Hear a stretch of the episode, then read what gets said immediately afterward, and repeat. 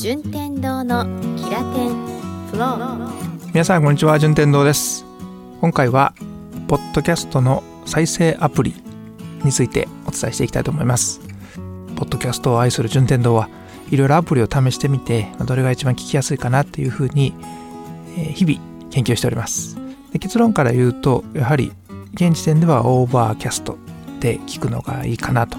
思っておりますんで、まあ、その理由等々いろいろお伝えしていきますね。で背景としては現時点でですね今ちょっとスマートフォン私のスマートフォン見る限りではまず Apple の公式の Podcast っていうアプリそれから Google Podcast 厳密に言うと Google Podcasts ですね S ついてるので。Google Podcasts っていうアプリそれから Spotify というアプリそして Anchor ってアプリです。 Overcast も入れてこの5つでポッドキャストの再生をしています。配信じゃないですよ。再生の方ですね。ポッドキャストのお友達の番組を聞いたり他のね有名ポッドキャスターの番組を聞いて研究したりというものを試みているんですけれどもその中で一番高いのが Overcast。ではなぜ Overcast がいいのかというとですね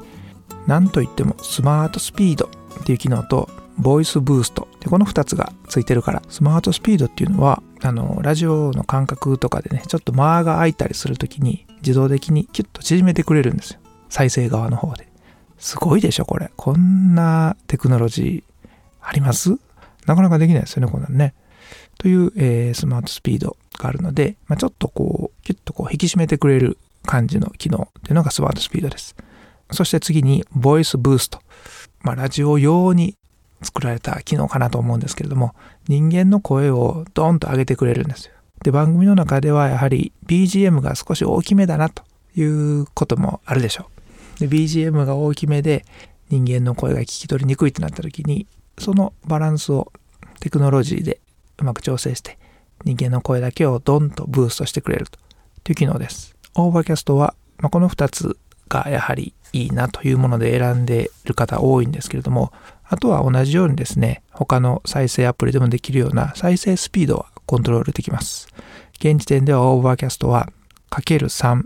3倍速までいけるんです。で、1から2までがね、細かく1.1や1.2とか1.4ぐらいはいけるんですけど、2倍以降は2倍か2.5倍か3倍かぐらいのスピードです。で、ニュース番組とかも僕は3倍で聞いてますんで、これはね、耳の訓練には非常にいいですよ。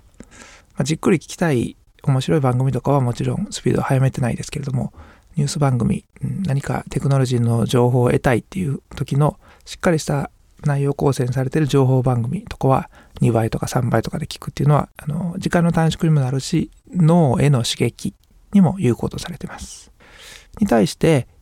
Apple の純正のポッドキャストっていうアプリは、倍速は2倍速までしかありません。半分のスピードの2.1倍っていうのと、1倍速と1.5倍速と2倍速っていう種類なんで、ちょっとこちらは純正のポッドキャストの再生っていうのはあまり細かく設定できません。それに対して Google Podcast こちらは倍速はですね、えー、半分のスピード0.5倍から始まりまして、まあ、通常の1倍、それから2倍ありますし、2倍からもね、だいぶ細かく設定できますよ。2.1、2.2、2.3という風にいって、最終3倍まで。倍速のコントロールは Google Podcast が一番優れてるのかもしれないですね。で検索してもですね、結構、キラテンっていう風に検索したら、あの、キラテンフロート、本家のキラテンもすっと出てきますんで、やはり検索は優れてますね。続きまして、Spotify です。Spotify は最近、すごい、ポッドキャスト用再生機としても優れてきてますよね。だから、聞いてる人多いんじゃないかなと思います。このキラテンの番組もですね、Spotify で再生されてる人っていうのが、どんどんその Apple Podcast よりも増えてきてるっていうのが実情です。なかなかいい Spotify の戦略かなと思ってるんですけども、今後も期待ですよね、Spotify ね。で実際再生として活用しても便利です。スピードも、えー、半分の0.5倍の速度から、まあ、若干刻みは大きいですけども0.5、0.8、1、1.2、1.5、2、3というふうになりますので細かく設定できないけれどもまあまあ3倍までは問題なくいけます。あとはこの番組を探す機能がですね多分インターフェースとしては一番これが分かりやすいのかなと思いますよ。ビジュアル的にね、ポッドキャストはこういう番組がありますっていうのもドンと入ってきますし、ランキングも、あの、アップルのポッドキャストのランキングとはまた違う形で並んでいて、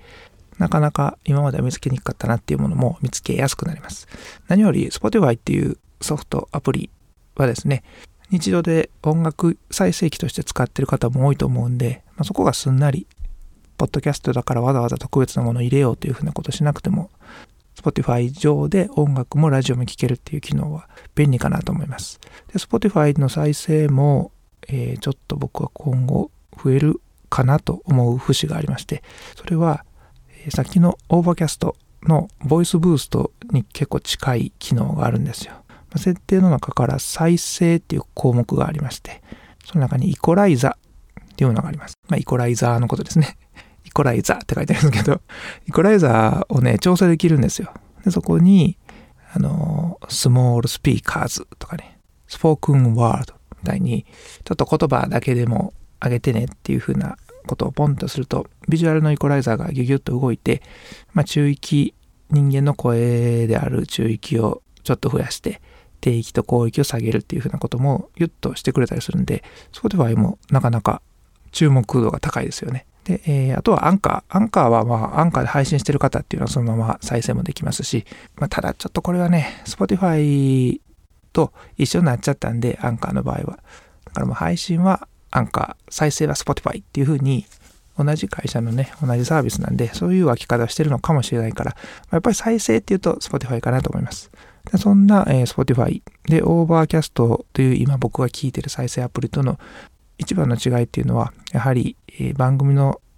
探し方、追加の仕方だと思います。 Overcast は若干ややこしいです。 Overcast 内でサーチっていう風に調べても、まあ、キラテンっていうのは、キラテンはギリギリ出ますね。けど他の方で、まだポッドキャスト始めたんだよという方は、ちょっとこっちでは出にくい可能性があります。あと、日本語にそんなに対応してない。日本の番組をまだすぐには調べられない。ので、結果、サーチのところで右上にプラスボタンがあって、さらにその右の上の方、押した後の右の上の方に Add URL っていう URL で追加しようねっていうボタンがあるんですよ。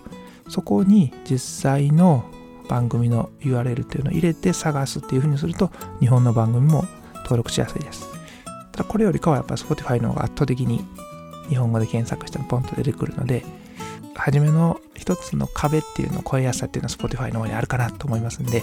まあ、今後はちょっと Spotify もギュギュッと聞いていって最終的に Spotify が一番聞くのに優しいよというふうな結論になればまたアナウンスもそういうふうに変えていこうかなと思ってますということで今日は現時点では順天堂 Overcast というアプリでポッドキャストを再生してますが注目株は Spotify の再生です。という話をお伝えしました。ありがとうございました。